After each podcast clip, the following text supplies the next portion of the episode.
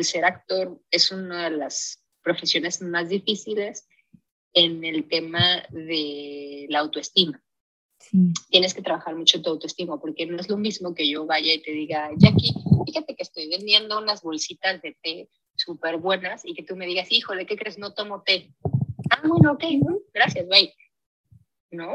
Este, a que tú seas el producto, a que tú llegues y digas, oye, fíjate que, ah, no, no me gustas, bye. Hola, feliz jueves, bienvenidos a un episodio más de Platicando con Yaque. Hoy me acompaña Lorena Enríquez. Ella es una actriz mexicana de teatro, cine y televisión. Yo tuve la fortuna de conocer a Lore hace aproximadamente siete años trabajando en un proyecto donde ella fue la protagonista y productora de la película de terror fueron dos meses intensos de rodaje y pues nos convertimos en familia de sed. De hecho, recuerdo que después de comer, nuestro póster un cafecito y yo creo que hasta nos hacíamos ojitos para ver quién ponía el café. Feliz al podcast, ¿cómo estás el día de hoy?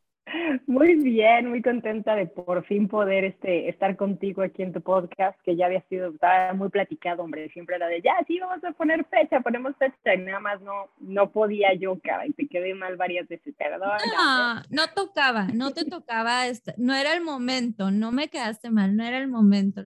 Felicidades por tu película de Salto a la Vida, que hace unas semanas la estuvieron presentando acá en el Chinese Theater en Los Ángeles y de hecho más felicidades porque acaban de ganar el Premio Nacional de Amor a Nuestro México como mejor historia de la década hecha en cine. Entonces, felicidades. En la mañana estuve viendo el detrás de cámaras y el trailer de la película y te lo juro que se me hinchinó la piel de verte ¿Y cómo fue para ti interpretar este personaje y con qué retos te enfrentaste como actriz y productora del proyecto? Mira, como productora fue todo un camino muy largo. Tenemos prácticamente 12 años haciendo esta película, este, porque pues desde pedir la autorización de María Antonieta Osorno Ramírez, que ella es la protagonista realmente de esta historia, a quien le sucedió.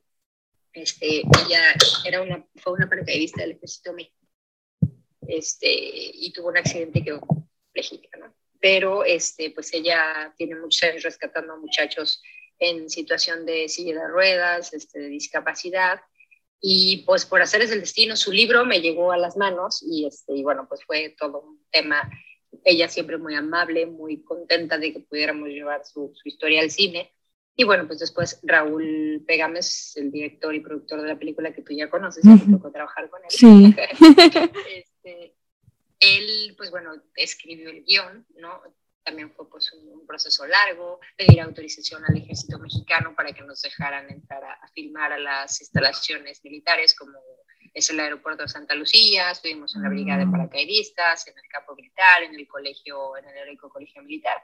Entonces fue un proceso bastante, bastante largo, ¿no? Este, y bueno, pues siguen los procesos largos todavía porque ha sido una película complicada pero este, pues muy contenta, la verdad, de, del resultado como productora. Y como actriz, pues bueno, también fue otro reto muy grande porque este, pues tuve que tomar el curso básico militar, eh, tuve que tomar o sea, el curso de paracaidismo militar y después pues este, prepararme también tanto en el paracaidismo civil, ¿no? Este, pues ha sido bastante largo y, y, fue, fue un proceso largo. Tomé prácticamente cuatro veces el curso básico de paracaidismo militar ya te imaginarás, ¿no? Este, torcidas, raspones, moretones, este, salía yo molida, o sea, me dolía todo, pero muy padre, muy, muy padre, Miguel. Wow, Lore, pues muchas felicidades porque creo que a veces nosotros como audiencia no tenemos idea del proceso que pasa el talento, ¿no? O sea, no nada más es, ay, mira, estaba saltando las cuerdas, no, o sea, detrás de, antes de meterte a producción, ¿cuántos, cuántos meses no estuvieron entrenando? O sea, no, y conseguir esos permisos, wow, ¿no? Pues muchas felicidades a los dos y que los éxitos continúen. Oye, Lore, ¿y nos podrías hablar un poco de ti, un poquito de tu historia, dónde creciste? Sí, bueno, yo soy de la Ciudad de México, no nací acá en la Ciudad de México. Bueno, ahorita estoy en Morelos, Ciudad de México. Eh, viví toda mi vida en la ciudad hasta que me casé con un tijuanense.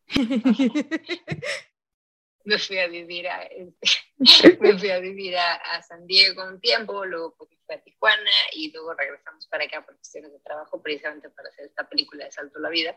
Este, soy em, la chiquita de la familia, digamos, porque tengo un hermano mayor, este, me lleva cuatro años.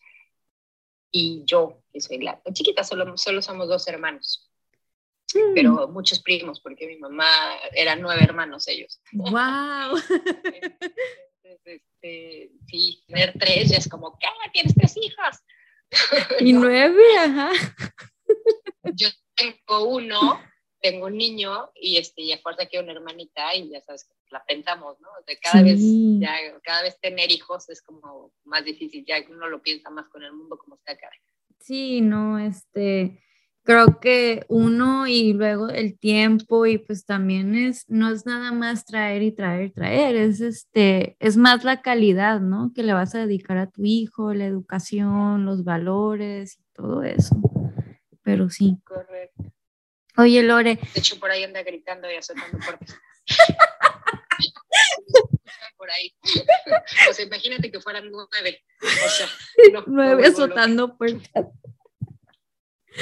No, pues no, imagínate, pues tendrías que tener varias personas para que te ayuden, porque nueve hijos.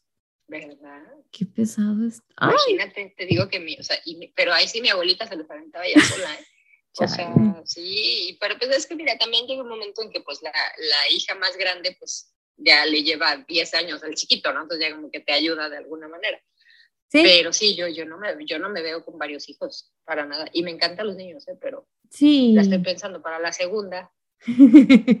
Ay, Lore, yo, este, a mí me encantan los niños, soy bien niñera y me siguen y te lo juro que en una reunión, si hay niños, yo prefiero irme con los niños que con los adultos, pero, pero también la pienso, bueno, todavía no estoy casada ni nada, pero de todos modos sí la pienso como que, a ver qué pasa, ¿no? Pero sí es este. no, es una decisión de si voy por nieve o no voy por nieve.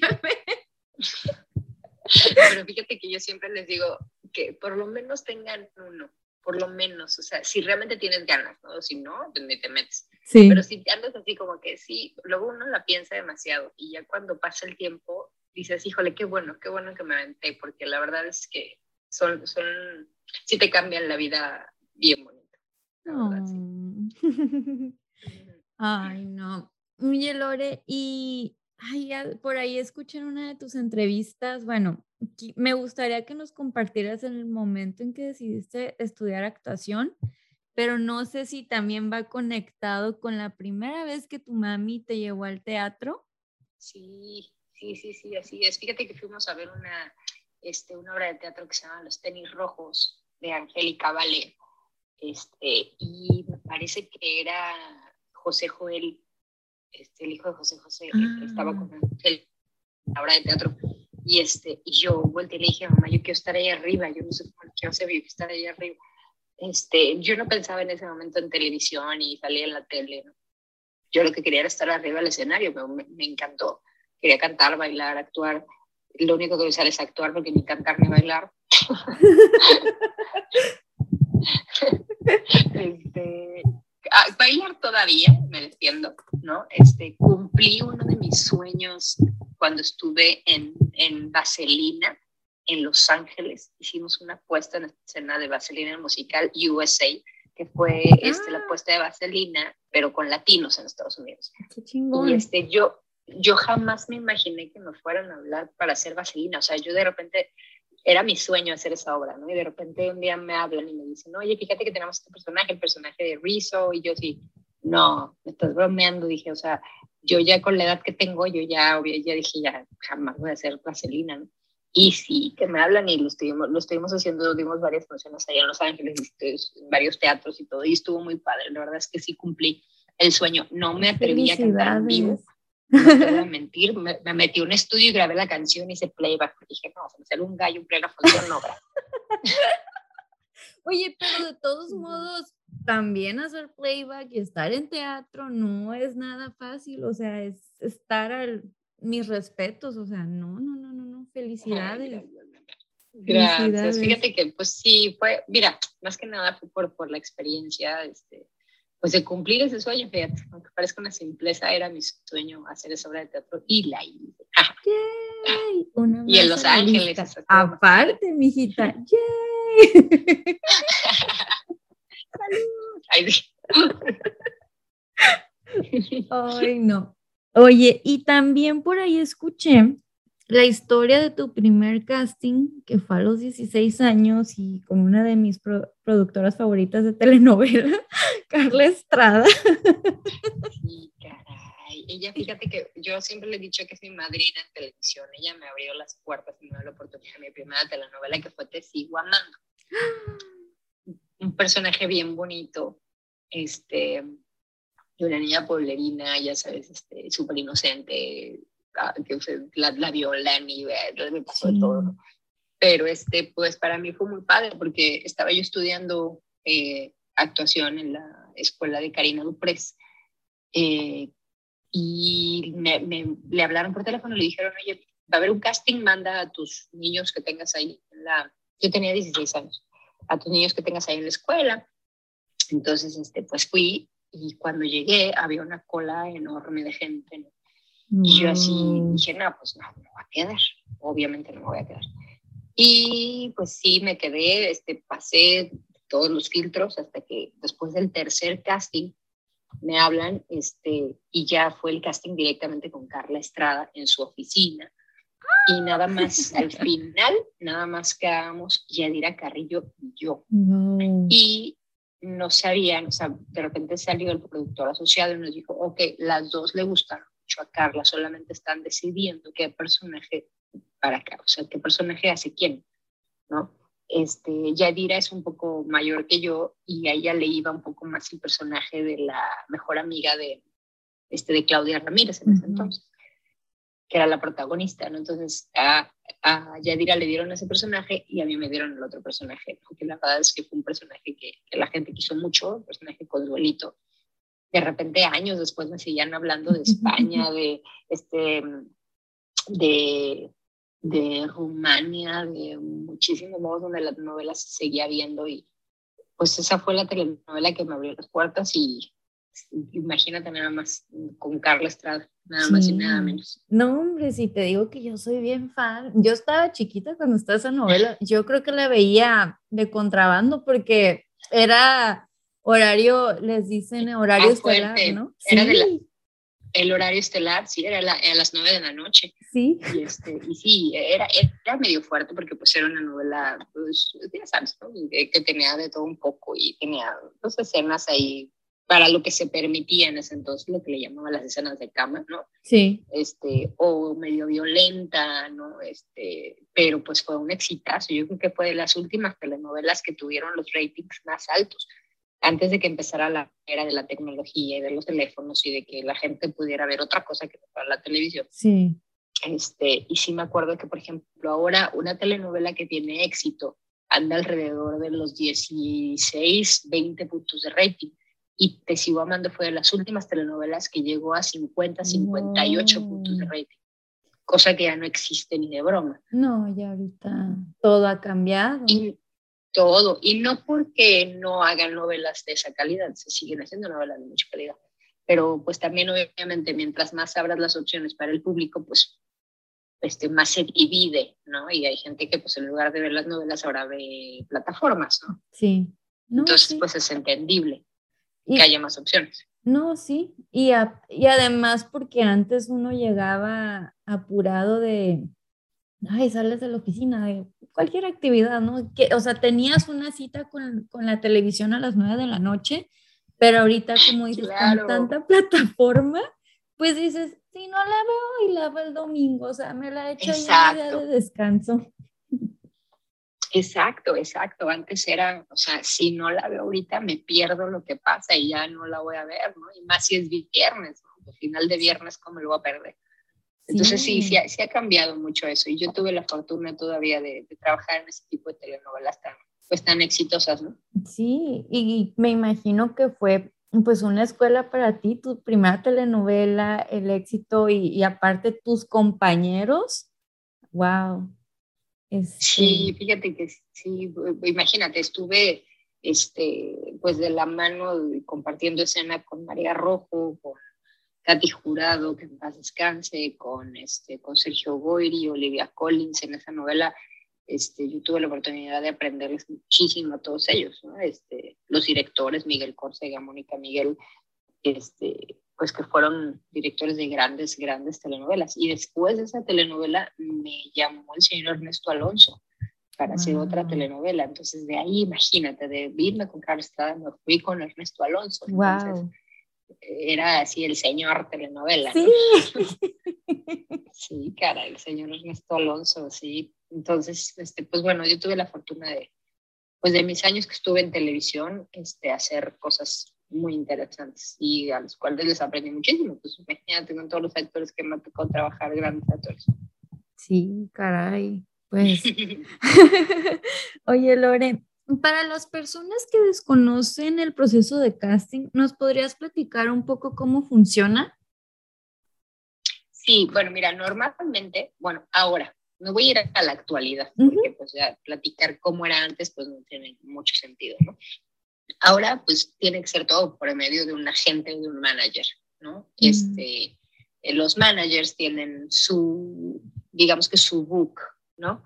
O su carpeta de todos sus actores. Entonces, ahora es prácticamente indispensable que te maneje alguien. Antes no. Antes tú tenías que ir a dejar tus fotos este, para que te hablara el jefe de casting. Mm. Ahora no, ahora este, el, el, el, tu manager, los jefes de casting, por ejemplo, vamos a suponer, Carla Estrada va a empezar una telenovela. Entonces el jefe de casting le llama a, este, a las agencias, ¿no? Este, a las agencias de management. Entonces les dice, ok, yo necesito este, una actriz de tal perfil, de tal edad, necesito un actor así, necesito un niño así, mándame las opciones de los actores que tú tienes en tu carpeta, ¿no? Entonces, así les llaman a todos los managers. Entonces, imagínate la cantidad de gente que les llega, ¿no? Sí si un manager maneja 20 y el otro manager maneja 30 y el otro manager maneja 40, y, ¿no? Les mandan todas sus opciones. Entonces el jefe de casting empieza a ver fotos. Ah, bueno, pues por perfil las necesito de pelo negro, pues todas las güeras, vámonos, ¿no? Por ejemplo, son decir. O la necesito güera, todas las de pelo negro no me sirven, así. O estas, las de pelo negro me sirven para una cosa, las güeras me sirven para otra este, las señoras para esto, entonces ellos más o menos van armando lo que le llaman el perfil de personaje. Entonces, ya después del perfil del personaje, y vamos a suponer que les llegaron 100 fotos. De esas 100 fotos, dicen ellos, bueno, me sirven estas 20. A estas 20, llámenle a casting. Entonces ya tu agente te llama y te dice, ok, vas a ir a un casting de esta telenovela o de esta serie o de esta película este, ahora es videocasting, ahora ya todo es video, porque con esto de la pandemia, pues ya casi nada es presencial, ¿no? Ahora pues es grábate en tu casa con la luz que puedas, con tu teléfono, si está chafita, pues ya te vas a ver bien fea. sí. O pedirle ayuda a alguien, ¿no? Como, o pedirle ayuda a alguien, pues claro, claro. Oye, tienes el, tienes el aro de luz, tienes un buen teléfono, grábame, hazme. Entonces, este, pues ahora es muy común mandar los castings ya en video. Antes, bueno, pues ibas, antes de la pandemia, pues, o sea, ibas y te formabas o hacías, o te daban una cita, te decían, bueno, tú tienes el casting a las 12.30, este, te mando tus escenas para que ya las, ya las traigas de memoria, ¿no? Entonces ya te, mandan tus escenas, estudias, más o menos vete vestida así, el personaje más o menos lleva este tipo de ropa, ya te presentas en el casting, ¿no? Esto te graban, y después hacen lo que le llaman una preselección o un callback, ¿no? Entonces, a lo mejor de esas 20 que les llamaron, nada más se quedan 5, ¿no? Entonces ya volviste a pasar otro filtro. Casi siempre son 3, a veces que hasta 4 filtros. Entonces ahí, este, pues ya después de eso, pues ya dependiendo ya si les gustó tu actuación o no, ya te seleccionan, o a veces también influye mucho, fíjate, parece que no, pero los familiares con los que se supone que vas a interactuar, ¿no? Este, muchas veces mm. hacen lo que les llaman las pruebas de cámara. Esto quiere decir que, bueno, vamos a armar una familia.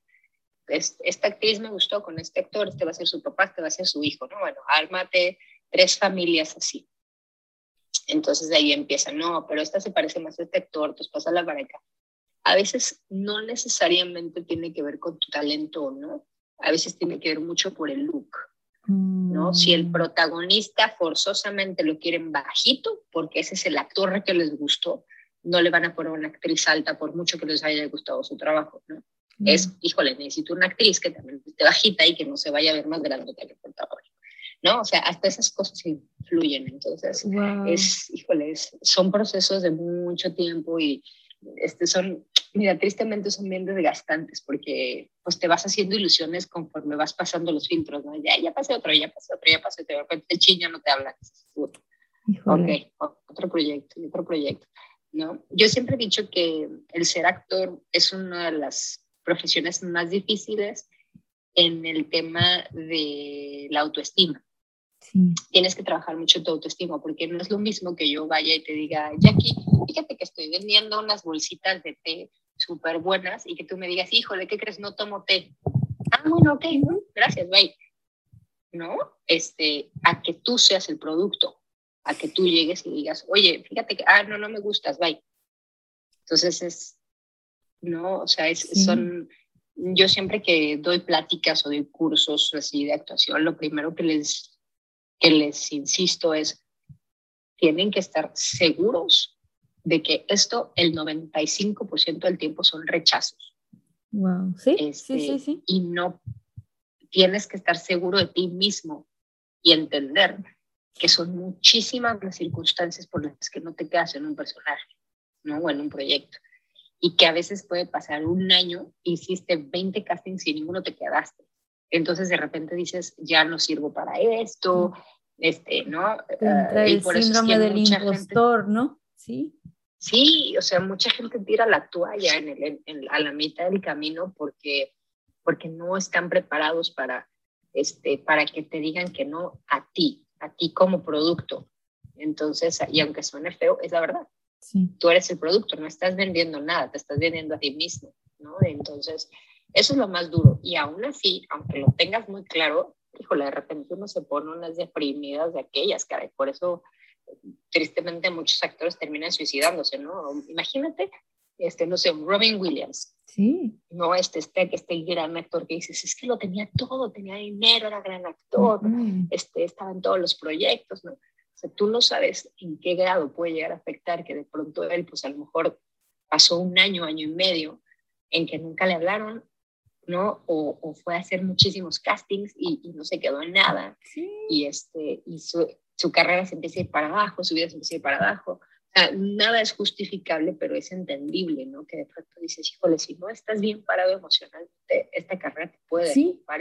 Y es que tenemos la idea errónea, Lore, de porque yo antes pensaba así de, no, pues, ¿qué le puede faltar a esa persona? Todos los famosos son, tienen dinero, mira la casa en la que viven o se la pasan en fiestas, pero al final, ya creciendo, ya conociendo más personas, leyendo y informándose, hablo por mí, este, ya, o sea, yo me doy cuenta que no es eso, o sea, no importa lo que tengas en tu banco, es cómo te sientas tú en tu, y cómo, sí, cómo está tu autoestima, como por ahí leí una frase de Jim Carrey que dijo, ojalá todos tuvieran o mi vida o tuvieran todo lo que yo tengo para que vean que no se trata de esto, o sea, no es así de, de, fácil.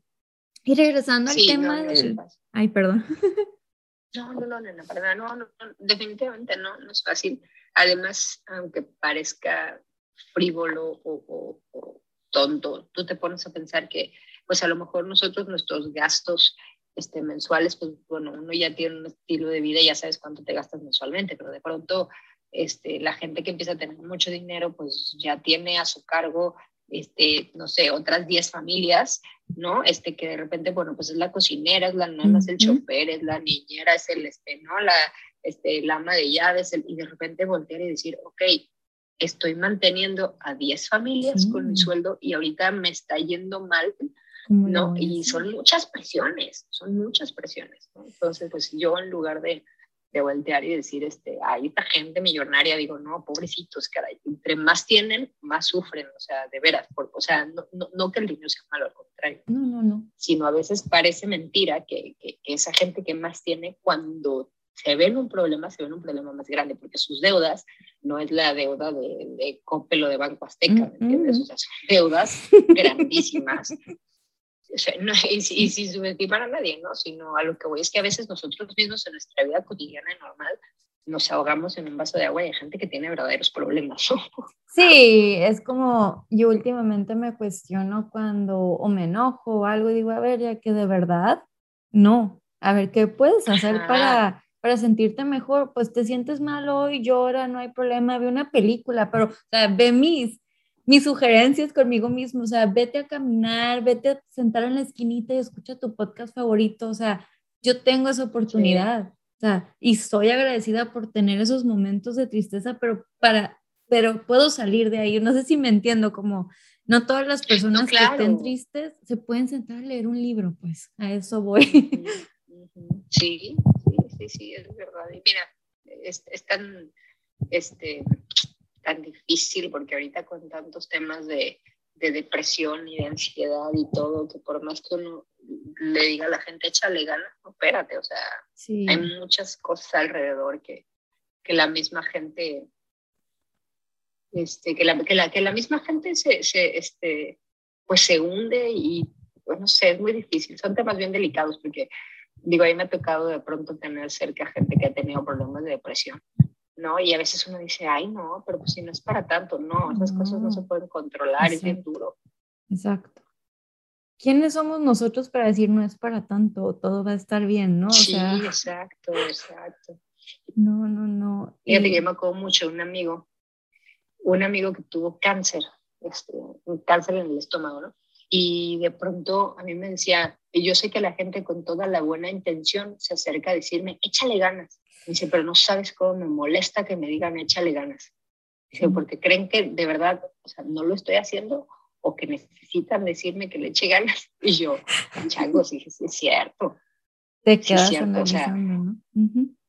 Sí, te quedas pensando y dices, sí, de repente uno dice cosas con toda la mejor intención del mundo, pero dices cosas absurdas. O sea, es obvio que una persona que tiene cáncer le está echando todas las ganas del mundo para su vida, ¿no? Y para sobrevivir. Y de repente, este, que a lo mejor que estén perdiendo la lucha y que tú voltees y les hagas decir, se le ganas, güey. Pues no. o sea, está cañón. Sí, oye. Sí, hay que tener cuidado. Ah, y hay que ser, normalicemos ser más conscientes en nuestras palabras y yo siento, yo creo que es más la incomodidad de cómo, qué le decimos, no sé, como que no sabemos qué decirlo. Oye, ¿Qué le dices? Exacto. Ajá, ¿Cómo va la quimio? O sea, igual ellos se quieren abrir y contarnos neta cómo están, pero nosotros ponemos una barrera de, eh, no, no te quiero hacer sentir incómodo, pues échale ganas, ¿no? Pero no, no. Es, es difícil, es, es, es, igual como cuando llegas a un funeral, que de repente dices, ¿qué dices? O sea, yo no, no, no sé, o sea, y también a veces, bueno, pues uno tiene que ser comprensivo en que todos hemos estado en esa situación al revés, uh -huh, uh -huh. ¿no? De no saber qué decir. ¿no?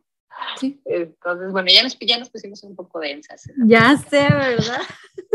Oye, regresando al rechazo, Lore, yo quiero saber, o sea, ¿cómo le hacías tú cuando empezaste tu carrera? Ok, alguien te dijo, a ver, Lore, vas a estudiar esto en tus, en tus clases, te dijeron, en la escuela de actuación te dijeron, pero cuidado, Lore, ¿eh? va a haber mucho rechazo, pero recuerda que no es personal, no eres tú, tú eres buena, o sea, es, no, no eres el, no, yo, ¿cómo se dice? No, pues te van a decir que no, pero ajá, ¿cómo alguien te dijo no lo tomes personal? ¿O con, la, al, con el tiempo lo fuiste, cómo le hiciste?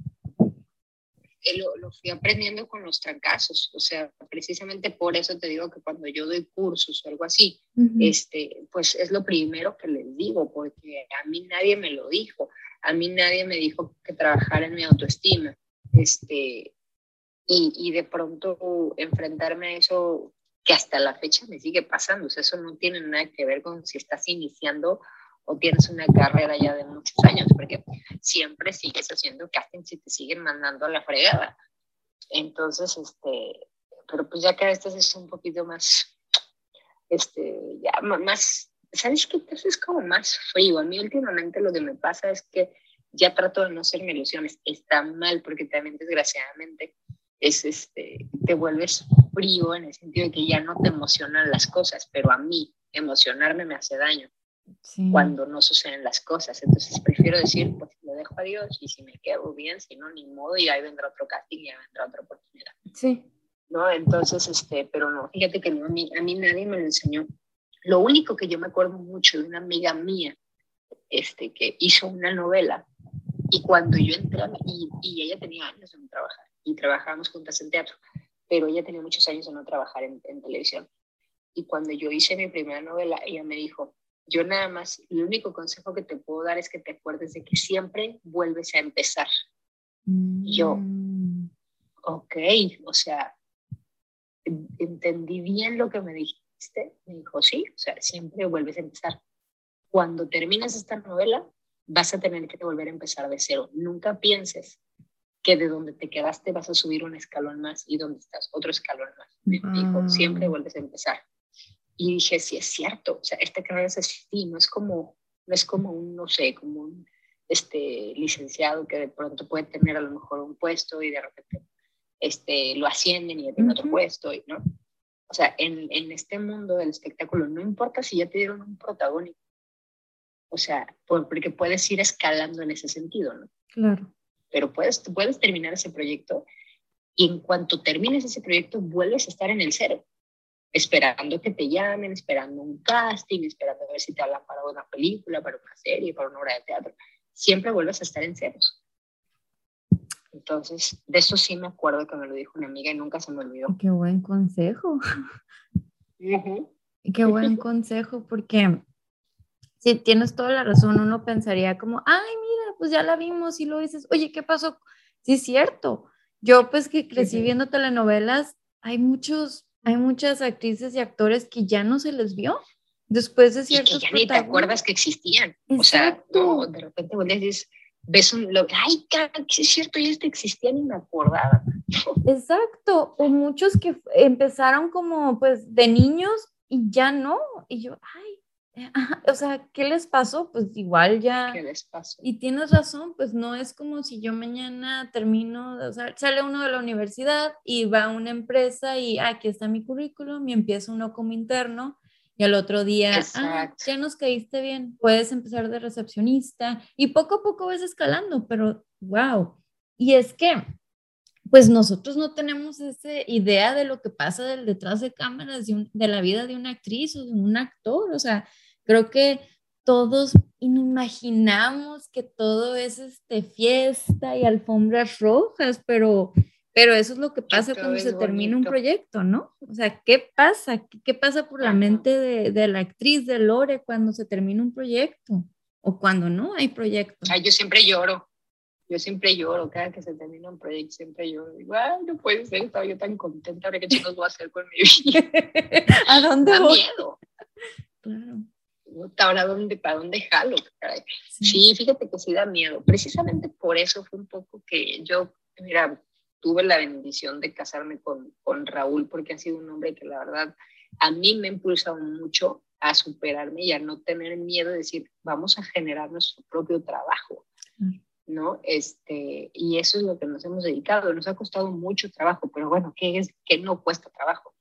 Digo, a ti te tocó este, esta película de The Realm que es maledicta, sí. este, que ya definitivamente pensábamos que ya se iba a quedar enlatada. O sea, ya nosotros decíamos, es que para dónde, o sea, nos quedamos sin dinero, ya no la podemos terminar y de repente nos caía trabajo y decíamos, no, pero pues es que si, si le metemos el dinero a la película, o sea, así, ¿no? Idas, venidas, idas, venidas. De repente nos sale otro proyecto y le dábamos prioridad al otro proyecto y pues desgraciadamente como fue una producción nuestra hasta cierto punto, cometimos el error de, de, no darle esa prioridad, porque de pronto pues te contrata alguien más y le das prioridad obviamente a la persona que te está contratando, sí. y no tuyo lo dejas a un lado. ¿no? Entonces de alguna manera fue lo que pasó con, este, con, con The. Y empezó un poco a pasar con Salto a la Vida, pero Salto a la Vida este es una película mucho más complicada porque el género del horror es muy noble, o sea, el horror la gente lo, lo absorbe muy fácil. este, y lo acepta muy bien, pero de repente los dramas a la gente no le encantan. ¿no? Este, es como un sector un poco más pequeño, entonces es más difícil la distribución, son muchas cosas, además de que, bueno, tenemos dos años de vida perdidos todos en este mundo, ¿verdad? Por eso la pandemia, sí, cara, o sea, con The Realm ya teníamos, ya teníamos fecha de estreno, ya tenemos fecha de estreno en cines hace dos años. Y madres, viene la pandemia, ¿no? Ahorita parece ser que ya por fin, este, en febrero del 2022 ya vamos a poder ir a cines. Y felicidades porque no es fácil tomar el riesgo, ¿no? Porque, como dices, este, estar trabajando independientes, ustedes son sus propios jefes, pero a la vez, ¿cómo le hacen? Ok, son los propios, yo, tú eres tu jefe, él es su jefe, están trabajando juntos, pero ¿cómo, o sea, se organizan, crean un horario? ¿Cómo es? ¿Nos podrías compartir un poco cómo es, es esa convivencia, lo bueno y lo malo? Lo, obviamente lo que deseas compartir trabajar con tu esposo, Fíjate que es muy padre, o sea, yo, yo no me quejo en lo más mínimo, yo no me vería casada con alguien que se dedicara a otra cosa y que no compartiéramos, o sea, si somos como que medio muérganos. Es difícil en el sentido de que es mucho más exigente conmigo que con los demás, por obvias razones, ¿no? A mí me decía una amiga, es que tú estás como cuando mi mamá era mi maestra. Dice, porque yo llegaba a la escuela, al salón, y todo el mundo me decía, ay, qué padre que tu mamá es la maestra, no, ni mi madre, o sea, ¿sabes cómo me trae a mí? ¿No? O sea, sí. Sí, o sea, a mí es la que más me exige, ¿no? Entonces también es, eso nos ha pasado muchas veces, que, este, que a veces yo siento que, que es más estricto conmigo, ¿no? Y al principio fue mucho más difícil, o sea, yo creo que en Maledita, por ejemplo, que fue el primer proyecto que realmente hicimos juntos, para mí fue mucho más complicado porque para empezar yo nunca lo había visto dirigir. Entonces, este, yo no sabía hasta dónde él era estricto o hasta dónde él era tranquilo o no. Entonces, pues nada más éramos dos actrices, ¿no? Entonces, y la otra era su hija. Entonces, para mí era como, puta, a mí me traen chinga, qué injusto, ¿no? Este, entonces, eh, pero pues aprendí mucho, aprendí mucho y ahora pues ya lo tengo un poco más dominado, ¿no? Ya tenemos muchísimos proyectos juntos que hemos hecho. Ya se y este, ya ahora yo, sí, ahora ya le asisto yo la dirección, por ejemplo, ya soy asistente de dirección de él. Entonces, digo, porque, porque como produzco, sí. pues yo sé exactamente cuáles son sus necesidades. Entonces, este, pues sí, sí ha sido complicado, digo, porque conmigo ha sido muchísimo más estricto, pero por otro lado, porque nos complementamos muchísimo, porque todos los proyectos pues nos vemos juntos, este, sí, sí, de repente a mí me contratan y llevan dos películas que yo me voy sola y, hago mi película y chao va y él se queda haciendo otras cosas, ¿no? Pero de nuestros proyectos juntos, este, pues es, es mucho más fácil, porque de repente me dice, oye, a ver, me mandaron este guion, léelo, ¿no? Y tú me dices qué opinas. Entonces nos complementamos muchísimo y, o me dice, oye, necesito una actriz así y así. Pues yo como conozco a todos mis amigos de actores, pues yo le ando promocionando a todos mis amigos. Entonces, sí. Entonces, este, pues sí, la verdad ha sido, ha sido muy divertido, muy padre porque todo lo compartimos y, este, y a veces, pues, pues cuando viajamos, pues viajamos juntos, ¿no? Ya nuestro hijo, pues también nos lo llevamos, ahí andamos los tres como Eganix para todos lados. Está padre. Pues qué bonito, ¿eh? Me, me, encanta escuchar eso porque, este, o lo que dijiste, yo no me voy casada con alguien que no esté en la misma industria y que puedan hablarlo, ¿no? Porque parte de estar juntos es admiración este, él te admira y te empuja y yo sé que tú también lo has de empujar y él ha de sentir lo mismo que tú sientes. Entonces, no es fácil este, hacer esa mancuerna, así que pues muchas felicidades. muchas gracias. Oye, gracias, fíjate que... Ay, no, este, adelante. No, dime, dime. No, no, no, no, adelante. No, que este, por ejemplo, a mí me, a mí me decían alguna vez, ay, no, qué horror trabajar con tu, con tu esposo o en lo mismo, porque, pues imagínate, llegar en la noche, pues está más padre tener este, otros temas de comunicación y que tú le preguntes cómo le fue del trabajo y que él te pregunte cómo te fue. No es cierto, eso no ocurre, o sea, llegas a tu casa muerto y lo que más quieres estar hablando, o sea, eso, eso, eso como pasa en los cuentos de hadas, o sea, Ni hablas.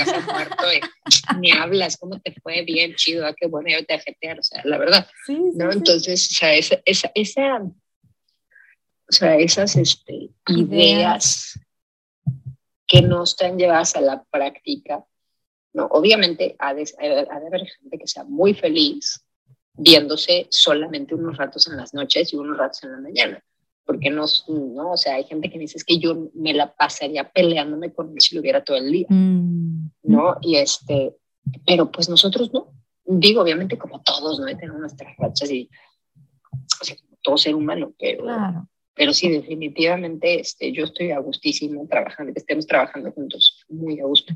Me encanta, sí. Oye, qué chistoso, sí es cierto lo que dices de, yo no he estado casada, pero Oye, pero sí me imagino como, ay, ya, ok, ya llegaste, ya me voy a dormir, bye, o sea.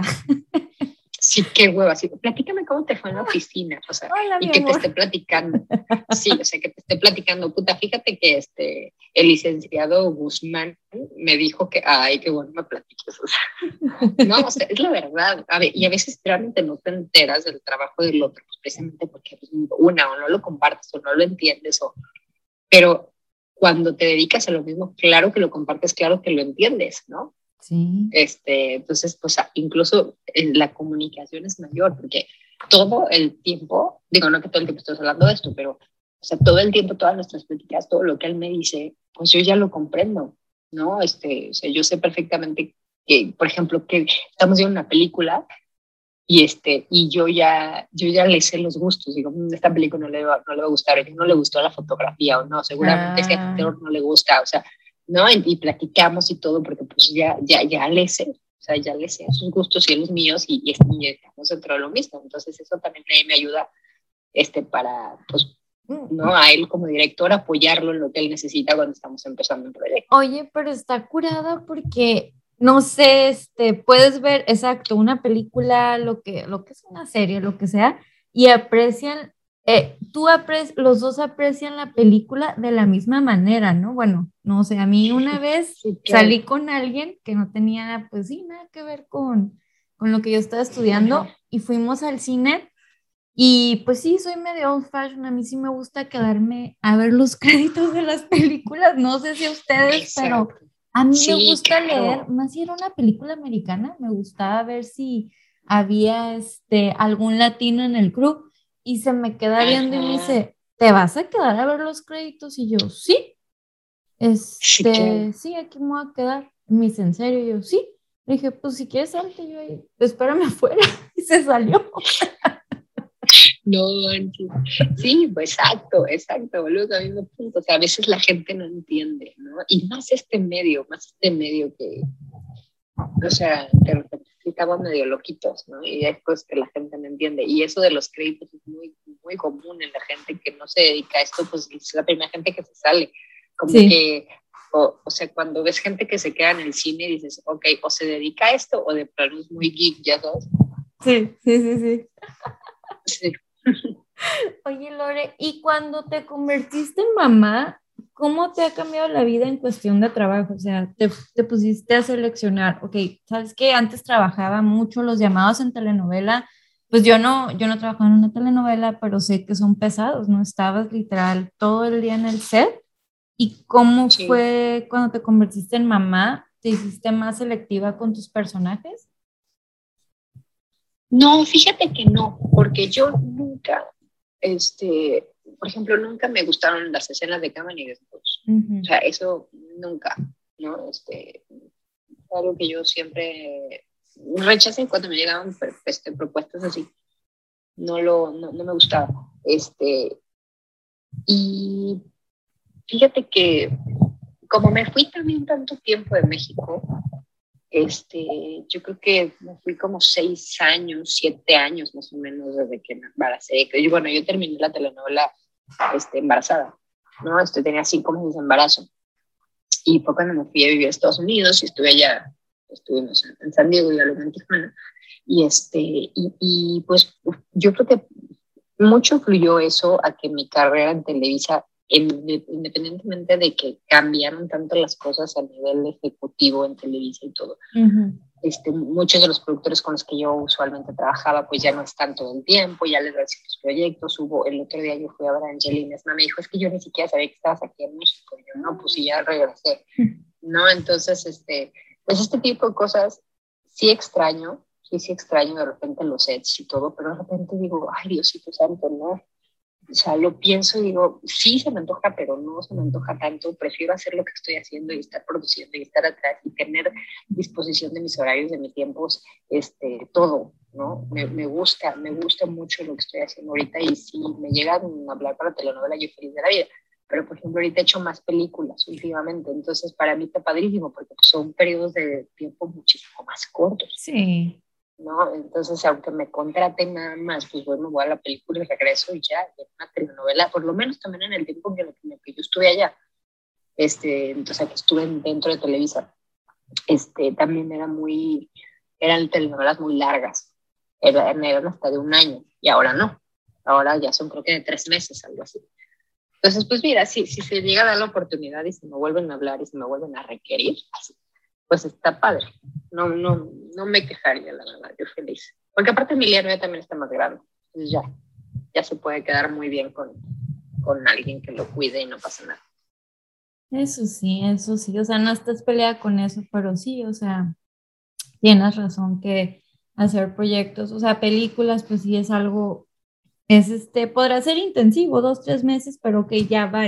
Y una novela a veces las extienden, ¿no? Entonces, Igual tú ya tenías un plan de, este, ay, pues dijeron que para agosto, entonces para septiembre ya puedo empezar otro proyecto, me voy de vacaciones. y no, espérate, corazón. Sí, no. Pues eso me pasó a mí con la boda, o sea, Raúl y yo la boda la pospusimos como seis meses, porque como seis meses y como seis veces, porque era así de, no, no, ya, pues ya se va a acabar la novela, y a la mera no, todavía no, y nos extendían y nos extendían y cambiamos la fecha muchísimas veces. Entonces, este, sí, no, no puedes disponer de tu tiempo, la verdad, tanto. ¿Y en qué proyectos te, te encuentras trabajando en estos momentos? Mira, estamos como productora, pues estoy terminando, hicimos una película que nos fuimos a Veracruz a filmar Raúl y yo. Nos contrataron, esa no es producción nuestra, nos contrataron. Una comedia que se llama La traición del chiquito. este, y esa peli, pues la estamos trabajando en postproducción, ¿no? Está con nosotros en el laboratorio. Este, en, está ya en el laboratorio de audio Maledita para poderla estrenar ya en febrero, primero Dios. Este, Salto a la vida ya está, ya está terminadísima. Eh, estamos haciendo una serie, Raúl y yo juntos, que se llama La Hora de las Brujas, de hecho, vamos a andar por allá en Tijuana como a mediados de mes, a ver si nos vemos. Ay, sí, estaría muy este, padre. Sí, de hecho, este, bueno, ya luego, platicamos del tema.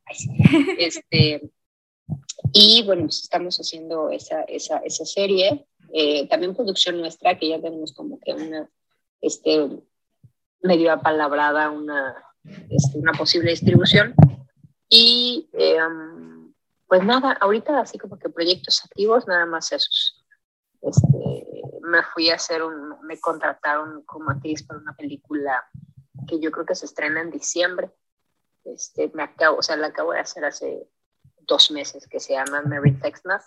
Este, es una película para el canal de Lifetime. Ah, este, una película 100% en inglés.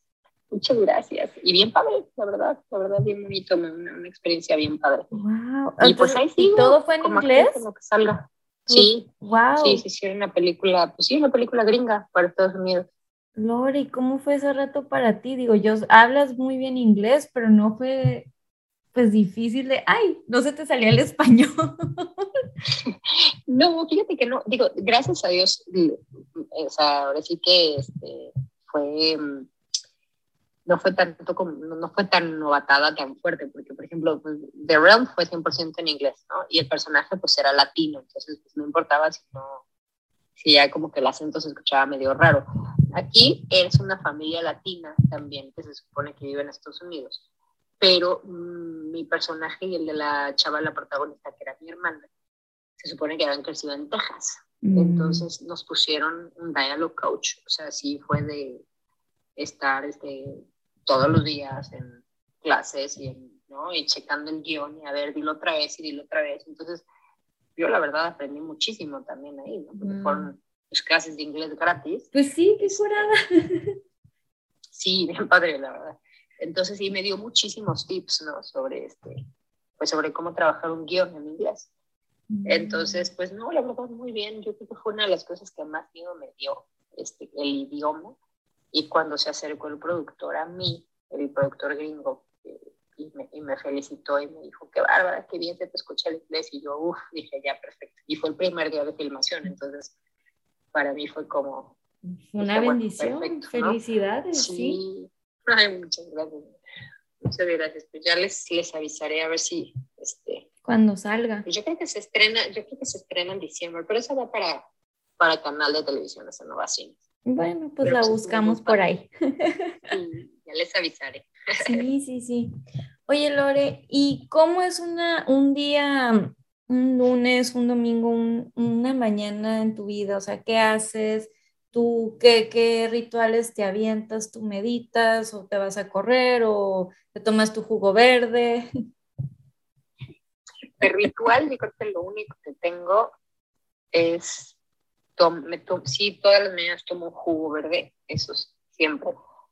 Trato de salir a caminar, este, por lo menos tres, cuatro veces a la semana, por lo menos. Si no puedo porque tengo cosas que hacer y todo, pues, este, fíjate que yo soy, la verdad, soy muy desvelada. Siempre me duermo bien tarde y me levanto tarde y eso me cuesta mucho trabajo, pero pues con mi hijo, pues ya sabes que la escuela, que pues, de alguna manera siempre tengo pues la actividad, ¿no? Él, él hace homeschooling, este, mm. pero va a ciertas clases presenciales de la misma escuela que tienen. Este, es un sistema como híbrido, muy padre. Ah, ya sé. Este, y ya lo tenía él incluso antes este, de, de, la pandemia. Él ya tomaba las clases este, de repente en línea, de repente presencial. Si tenemos que ir a algún lado a trabajar, este, se va con Raúl y conmigo, se lleva la mochila y trabaja desde donde estemos. Entonces, somos muy libres en ese sentido. ¡Ay, qué padre! Este, Pero pues realmente no soy, no soy metódica. Yo no soy una persona metódica yo no sé si eso sea malo, porque hay mucha gente que dice que la disciplina este, es la clave del éxito, ¿no? Y yo no, no es que yo sea disciplina, al contrario, soy muy disciplina en mi trabajo, pero no soy una persona que diga, me despierto a las 8 de la mañana, a las 8.10 me estoy tomando el jugo, a las 8.20 estoy tomando el café. O sea, ya hay gente así, ¿no? Hay gente que vive con el reloj cañón. yo no. Yo no. dejo ahí que la vida pase y que, siempre la tengo disfrutas. cosas que hacer en el día. Sí, siempre tengo mil cosas que hacer y si no me las invento, o sea, ya de repente no tengo nada que hacer, me meto a internet a ver el pastel de limón con no sé qué, cómo se hace, y yo empiezo a hacer, y me pongo a hacer pasteles, y me pongo a hacer gelatinas, y me pongo a hacer manualidades, o este, me pongo a hacer manualidades con mi hijo, no, siempre me estoy inventando algo que hacer, soy... Siempre estás aprendiendo, siempre estás aprendiendo. Sí, fíjate que sí, no me, no, no me gusta estar quieta, o sea, de hecho, por ejemplo, lo notas en que yo casi nunca he terminado de ver una serie, porque yo no tengo esa, Ah. esa paciencia, por ejemplo, ¿no? De ponerme a ver una serie y, ay, ver el otro capítulo, y no, y de ritual y toda la noche me voy a poner a ver dos capítulos. No puedo, es rarísimo. Sea, la única serie que he visto completa, y no he visto el último capítulo nada más por coraje, porque este, porque la siguiente temporada la van a sacar hasta octubre de 2022, que es The Crown. Ah. Eh, estoy traumada, porque por eso no he visto el último capítulo, porque digo, ¿y ahora qué voy a ver? ¿No? ¿Y qué va a pasar con mi vida? ¿Qué va a pasar con mi vida? Es la única serie que de repente sí me aviento dos, tres capítulos y, y, me, y me encanta. Wow. Y pero fíjate que fue mucho onda de pandemia, de pues estoy en la casa, ¿no? Pues pero sí. sí. no, pues rarísimo que me veas a mí sentada viendo la tele. De repente me pasa que me siento a ver la tele y pasa Raúl y me dice, ¿qué, te sientes mal? ¿Sabes? Sí. Y yo, no, no me tenía ganas de ver un capítulo de la tele, porque es muy raro, yo no, o sea, sí, ya de, me duelen los pies y ya me dan las dos de la mañana y sigo intentando ver qué hago y soy Wow. eso sí.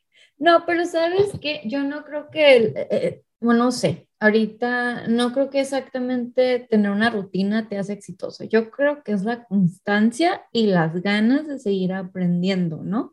Porque Claro. tú eres bien trabajadora. Yo te he visto, yo trabajé Ujú. contigo, siempre estabas a tiempo y súper puntual y siempre este, escuchando a Raúl, pues él era tu director y siempre escuchando y, o sea, no para nada. Entonces, no, y fíjate que yo soy lo contrario. En mis días de descanso, este sábado me caché haciendo eso de que me desperté y dije, ok, son las 8, para las 9 tengo que estar fuera de la casa, así yo tengo que ir al mandado, pero antes de eso igual y me echo un café porque tengo ganas de irme a leer.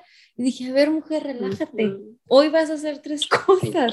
Vas a editar, te vas, nos vamos a ir a tomar un cafecito y a leer porque tiene mucho que no lo haces y, y tu alma te lo está pidiendo. Vas a ir a hacer el mandado porque eso te facilita la semana y no tienes que ir a la tienda todos los días. Y vas a editar. Si editas, si empiezas a editar a las 7 de la noche, es sábado, no hay problema. A las 7 editas, pero ya bien relajada. Entonces, es horrible. Le digo a una amiga el otro día, ¿sabes qué? Es que a veces veo mi vida como una agenda, ¿no? Ya sabes, como las agendas del, del mes que vas apuntando todo. Sí. Ya está curada, ¿eh? a, mí, a mí lo único que de repente yo, por ejemplo, sí me, me, me tranquilizo, o sea, yo sola me tengo que tranquilizar, porque sí tengo un problema con el tiempo, fíjate, o sea, yo me he dado cuenta que muchas veces estoy a prisa y no sé ni por qué. De repente cuando te digo, ¿y ahora por qué estoy corriendo? ¿no? O, o, o, siempre, por más temprano que me levante, cuando tengo cosas que hacer, siempre se me hace tarde. Te entretienes, sí. No sé por qué, o sea, y más ahora que soy mamá, que bueno, de alguna manera es entendible, ¿no? O sea, porque ah, sí. este, ya que, o sea, tú tienes tu tiempo medido y de repente un niño te sale con que, es que me quiero llevar el balón, y tú dices, es que no está, pero ayúdame a buscarlo, porque lo buscamos. o tengo hambre, ¿no? Ajá, exacto, o sea, o quiero ir al baño, entonces ya estamos con un pie en la puerta, o sea, ahí vas para atrás otra vez al baño, ¿no? Entonces, esas cosas a mí me estresan mucho, o sea, sí, sí vivo, sí vivo con, con el reloj, o sea, y está mal, o sea, yo misma me, de repente, como dices, o sea, el sábado, y yo digo, ¿y ahora de qué tengo prisa? O de repente estoy comiendo así, digo, no estás en sed. rápido. Ajá. O sea, ¿cuál es mi prisa? ¿No? O sea, eso, eso sí es un defecto. Pues es igual y se te quedó ese tic de cuando estabas en sed, o sea, estabas medida del tiempo de, ok, media hora, 45 minutos para comer y, y no sé, no, no sí. sé o, o cámbiate en friega, o sea, cuando estás en televisión, híjole, son 20 veces que tienes que ir a cambiar y te tienes que ir a cambiar de ya en este segundo, porque ya la siguiente escena, o sea, están contigo y tienes que hacer 40 escenas, ¿no? Y te, te tienes que ir a cambiar 10 veces y es córrele al camerino, cámbiate y regrésate, o sea, y, y, uy, si te tardas tantito, es que pasó, te estamos esperando, no sé qué. Entonces, ay, espérame, es que me paré a hacer pipí, o sea. O sea, ¿no? ya sé. Entonces, sí te traen, te traen un frío, o sea, en los cambios, en esas cosas. Y, o sea, sí, puede ser, puede ser que me traume. Traes el reloj de actriz ya aquí. No, este. Oye, Lore, ¿y cuál es el peor consejo que alguien te ha dado? Ay, caray. Buena pregunta, fíjate que creo que nunca me... ¿De, la carrera o a nivel personal? Carrera, a nivel personal, en la vida, que alguien se te haya acercado a decir, mm, Lore, no sé, esto no está bien. Ya sabes que a veces a la gente les encanta andar repartiendo opiniones por ahí. Sí, eh, sí, ya sé, ya sé, ya sé. Este, fíjate que no lo sé no sé, como consejo no, fíjate que no podría contestarte esa pregunta porque nunca me he puesto a analizar. Yo creo que tal vez si alguien me ha llegado a decir o me, han dicho cosas que no me sirven, pues las desecho y a lo mejor ni siquiera me acuerdo, ¿no? Porque no, no, no, no logro pensar o no logro, este, pues te digo, a lo mejor, a lo mejor el consejo equivocado de no trabajes con tu pareja porque van a terminar separados. Yo creo que al, al dos, tres veces me han, me han, hecho ese comentario de no, no, no, es que eso está mal y como están todo el tiempo juntos y no trabajas con él y van a terminar mal, no van a durar ni seis meses, ya sabes. Mira. Yo creo que, ajá, ya vamos a cumplir 11 años, 11 años de casados vamos a cumplir. Entonces, este, pues no, yo creo que así como que bajamente te podría decir que a lo mejor eso es uno de los consejos equivocados que me han dado. Claro, no, como dices, mencionaste algo muy importante. Lo que pasa es que cuando alguien te trata de decir algo así, tú los desechas, no se te quedan en la cabeza. Entonces, no, pues no es, no. no, es este, no es consejo, pero sí son comentarios, ¿no? Sí, mira, después de 11 años aquí. y, ¿qué consejo le darías a las personas que quieren o están empezando a estudiar actuación que a ti te hubiera gustado recibir? Mm, te digo ese, de que, como te decía, ¿no? Que, que se preparen emocionalmente a que, como decía mi amiga, que siempre vuelves a empezar, que, que, el producto eres tú y que tienes que estar 100% consciente de que los rechazos no te los tienes que tomar tan personal, este, y que no dejen su vida de lado, porque muchísimas veces, por el hecho de estar tanto tiempo persiguiendo algo que está, o sea, una carrera tan competida como esta, que puedes ni siquiera, pueden ni siquiera tener una carrera y de repente, mm. ay, pues quiero ser actor, ¿no? Y dices, ok, pues suerte, ¿no? O sea, y, y, precisamente por eso está lleno de gente que a veces lo único que quieren es ser famosos, este, y, ¿no? y confunden el querer ser famoso con el querer ser actor. Gracias a Dios ahora pues existen este, otras plataformas para poderte ser famoso y no necesariamente ser actor, ¿no? Y es muy respetable, o sea, la carrera de los, no sé, de, de, de, los TikTokers, de, este, de los YouTubers, de los influencers, de toda esta gente que dices, qué padre, o sea, qué padre que haya otros caminos y otras herramientas. Hay que tener muy claro, quiero, quiero dedicarme a la comunicación, quiero dedicarme a la actuación, quiero dedicarme al canto. O sea, como que normalmente todo lo juntan en quiero ser actor. ¿no? Porque quiero salir en la tele o porque quiero ser famoso. O sea, yo creo que uno de los consejos sería, primero define, sobre todo si eres muy joven, primero define en qué rama, así como las especialidades de los médicos, ¿no? Ok, sí quieres ser médico, está bueno, pero ¿en qué te quieres especializar? Cardiología, este, cirujano plástico, este, no sé, pediatría, ¿no? Hay especialidades. Está bien, ¿quieres ser actor? Ok, esa es una cosa. ¿Quieres ser actor de comedia musical? Ah, bueno, pues entonces tienes que aprender a cantar, actuar y bailar, ¿no? O quieres ser solo cantante, o quieres ser influencer, o ser comunicador, quieres ser conductor de televisión, este, quieres dar las noticias, quieres ser reportero, o sea, ¿qué quieres? ¿no?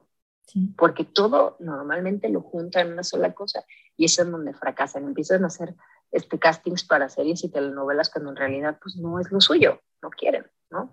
Entonces, ahora que hay tantas ramas y hay tantas ventanas de, de exposición como comunicador en todos los sentidos, pues nada más como que definir bien, porque en ese momento no vas a perder tiempo ¿no? Porque a lo mejor si lo que quieres, como tú, por ejemplo, ¿sabes qué? Quiero hacer un podcast. Ah, poca madre, vamos a hacer un podcast, está increíble.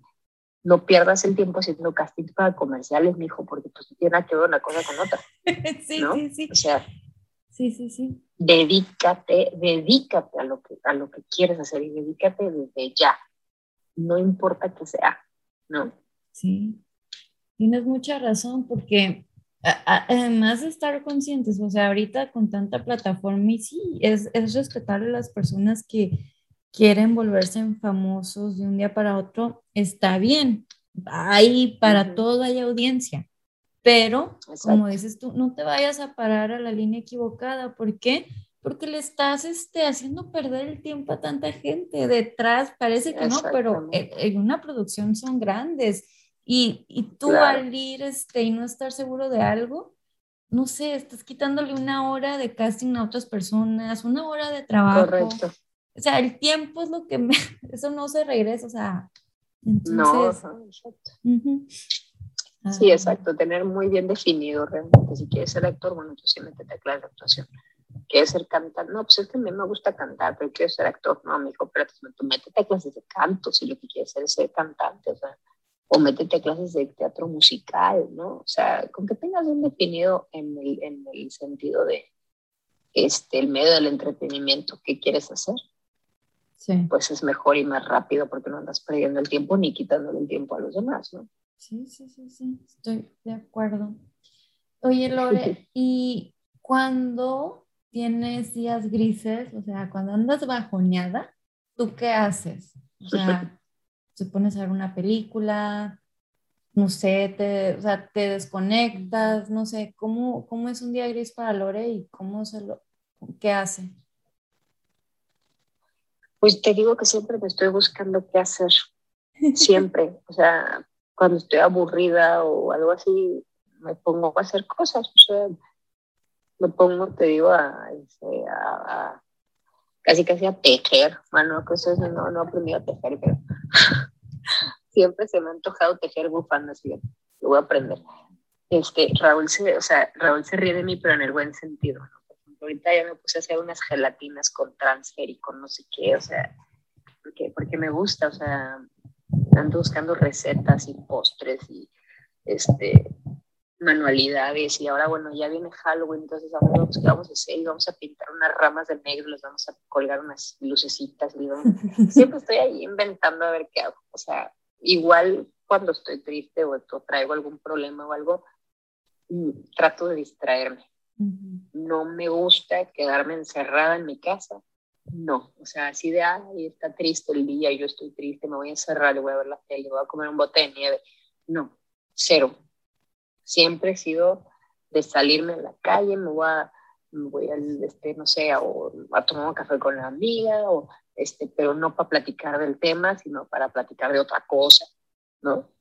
este, me distraigo. No, no, no soy una persona que, que le guste rascarle a los problemas y irme cada vez más profundo. Y voy a llorar con ganas. No, me distraigo, me salgo. el día que no estés aquí físicamente, o sea, ¿qué legado te gustaría dejar? ¿Cómo te gustaría ser recordada? Se va a escuchar a lo mejor súper trillado, pero como alguien que nunca se dio por vencida, ¿sabes? O sea, que en todos los sentidos siempre, o sea, no, no soy una mujer que me gusta tirar la toalla en las cosas. Este, y pues una mujer de familia, yo creo que para mí es lo más importante, mi familia. Este, sí tengo amigas y sí soy amiguera y todo, pero, pero no, o sea, yo en mis ratos o en mis vacaciones busco estar con mi familia, siempre. O incluso en, por ejemplo, están tonterías, ¿no? Por ejemplo, ay, el festejo el 15 de septiembre y organizo cosas con mi familia. Sí invito a amigos de repente así, pero no, yo soy súper, súper de familia y, por lo menos creo que a mi hijo, pues eso, es lo que está viendo, ¿no? Eso es lo que está, con lo que está creciendo, con la unión de la familia, con este, em, y, y, te digo, y alguien que, pues, pues sí, que, y, que he apoyado a mi marido este, pues aunque se escuche mal que yo lo diga, pero incondicionalmente, ¿no? O sea, de estar juntos en las buenas y en las malas. No, pues no se escucha eso, pues ya más, más, bien que, más bien que la gente se acuerda de mí de lo que quiera acordarse. no, no, no, pero lo que estás haciendo, este, al contrario, por eso te digo, o sea, yo te recuerdo con integridad, una persona muy puntual, muy trabajadora, entonces, todo eso que estás diciendo es muy bonito y que también este, los hijos, pues nos hacemos, aunque siempre he dicho, o sea, si te dicen tus papás, no, no te pongas un tatuaje, ¿no? Un ejemplo burdo. Es lo que vas a hacer, claro. Pero tu papá trae un tatuaje, entonces como, a ver, ¿cómo? ¿Dónde está la congruencia? Tú me dices que no, pero tú sí. Entonces tú le estás enseñando a tu hijo con el ejemplo de la unión, de la familia, y, poco a poco, y con los primos y todo eso, ahí van las siguientes generaciones. Exacto, exactamente. Sí, pues sí, yo creo que eso es una de las cosas más importantes porque pues los amigos van y vienen y al final de cuentas pues ellos tienen también sus propias prioridades, ¿no? Y, y, este, y, a veces orillarte de los amigos, pues no sabes en qué momento ellos le van a dar también más importancia a su familia, que bien, es más respetable, ¿no? Pero pues, yo sí quiero que mi hijo sea una persona que esté más cerca de su familia y, y no por egoísmo, al contrario, ¿no? O sea, que se vaya y que sea feliz y que tenga sus amigos y todo, pero que él sepa que lo más importante es su familia y que quien siempre va a cuidar de él y que va a estar al pendiente pues va a ser su propia familia. Y que sepa que, no, que no está solo, cualquier cosa que, que, por la que esté pasando ya que esté más grande, o sea que aquí, aquí está el apoyo, pues. Exacto, exactamente, sí, o sea, se podrá ir a vivir solo a los 20 años si quiere irse a vivir con amigos, pero siempre sepa que, Bienvenido. Pues que siempre va, va, a tener a su familia.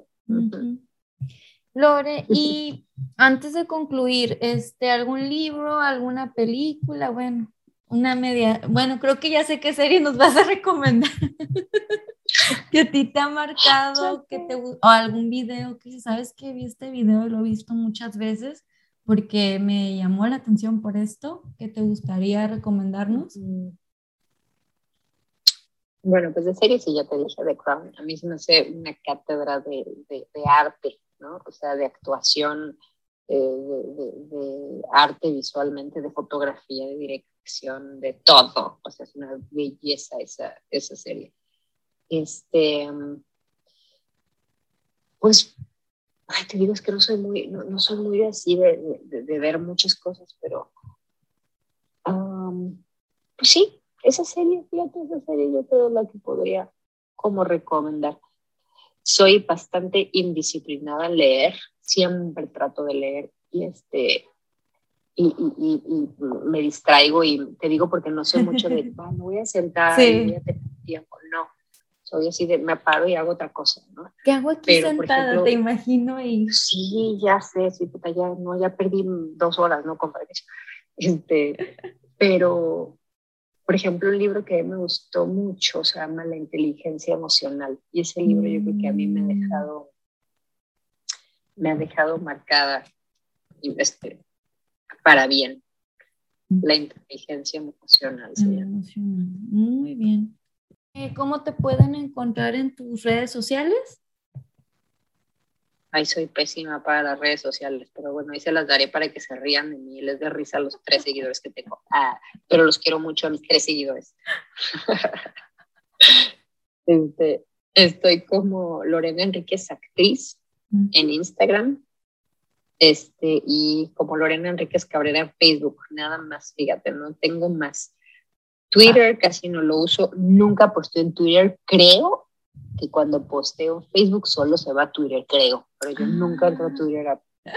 Luego te este, digo. Sí, porque, sí, porque fíjate que no me acuerdo el otro día cómo fue que por algo salió un Twitter, ay, ay, no sé cómo me encontré por ahí un Twitter y yo así de, ¿cuándo escribí esto? ay, no, pues esto lo puse en Facebook, ¿no? Y creo, te lo juro, creo que este, se, va, se va como por automático, como que las tengo ligadas. Mm. Pero este, yo creo que la que más uso sí es Facebook al 100% y, este, y, el Instagram. yo, ni sé, yo no sé usar Twitter. Cuando la gente escucho que dicen, es que Twitter está bien chistoso y que el chisme, yo, ¿qué chisme? Yo no puedo estar en Twitter ahí leyendo tanto, tanto, tanto. Me desespera. ¿Verdad? Cómo está construido. Bueno, el diseño de los comentarios, porque le pica. Da flojera, ¿no? Porque es que como que no es visual. Ese es el problema de Twitter. Como que son puras letras y dices, ay, no, qué flojera estar leyendo los demás. O sea, es, más fácil ver una foto, es más fácil ver una foto a leer qué tanto escribió.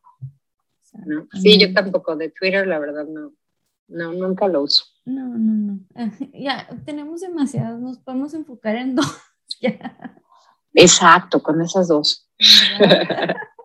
Oye, hermosa, pues solo quiero agradecer tu tiempo eh, por esta hermosa plática, por compartirnos tu experiencia y todos tus aprendizajes y, y porque por hacer tiempo en tu agenda, porque les confieso que Lori y yo tuvimos unos problemas técnicos al principio con Zoom. Sí, caray. Entonces, pues va a ser puro audio, pero ahí le voy a meter fotitos de Lori y todo para que la vean en YouTube. Sí, por favor.